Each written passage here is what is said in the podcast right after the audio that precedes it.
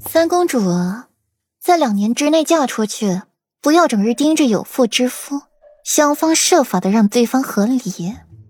顾然此刻的声音格外的温柔，格外缓慢，语气里带着淡淡的嘲弄。左长安没忍住笑出声来，这软软还是记仇又毒舌，瞧瞧，把霍锦衣说成了什么样子？让霍锦衣两年之内嫁出去，意在嘲讽她嫁不出去成老姑娘，整日盯着有妇之夫，想方设法的让对方和离，再拐着弯儿。骂霍锦衣恨嫁，心思念头不好，将方才霍锦衣给顾染难堪的难题一股脑儿的还给了霍锦衣。你，霍锦衣气得纤纤素手指着顾然，却怎么也说不出话来。她也想嫁，可高不成低不就，就难嫁。世子妃，您这话委实有些过分了。霍宁皱了皱眉，不语道：“听这话。”顾阮适才展开的笑颜，顷刻间散去，声音斗转阴凉：“过分！三公主给本妃一匹发狂的马，险些害本妃死在马蹄下，这不过分。几位殿下冷血心肠的在一边看好戏，不过分。本妃不过是担心三公主的婚姻大事，就是过分了。”前一秒还笑嘻嘻的同人说话，下一秒就冷厉冰冷起来。当真是阴晴不定。沈央轻轻笑出声：“都说顾四小姐陪王府世子妃为人，最是温婉贤华不过了。如今看来，也是个阴晴不定的主。旁人想方设法的要自己性命了，本妃可没那么好的气度，还能与谋害自己的人谈笑风生。若沈三小姐还能与害自己的人说话风趣。”那也真是好涵养了，说的好听了是涵养，说的不好听了，那就是脑子缺根筋。顾然冷笑一声，此番说起话来毫不客气，平日里一双闪着亮光的凤眸也蒙上了一层薄薄的纱，令人看不真切。嗓音斗转阴凉，顾然性情突变，也让不少人惊讶。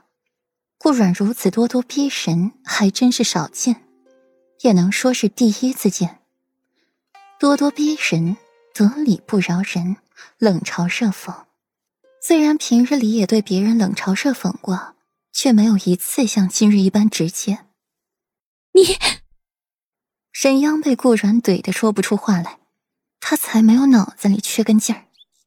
好了，本公主遵守诺言就是了，顾阮。你又何必咄咄逼人？霍锦衣蹙起眉来打圆场，一句话把顾阮推到了恶人里边。三公主，是沈三小姐想让您做出尔反尔的小人，本妃只是在拒绝她。三公主竟这般狗咬吕洞宾，不识好人心。顾然语气慵懒，眼眸中充满了嘲讽。世子妃，微臣找到令这马发狂的原因了。顾云锦取下了马鞍，走到了顾阮跟前来，从马鞍中取出了几枚闪着幽凉寒光的银针，令人倒吸一口凉气。霍秋眼神微妙的去看霍锦衣，这一下霍锦衣是真的没话说了。左长安侧起眉，目光悠悠的去看霍锦衣，一句话给他定了死刑。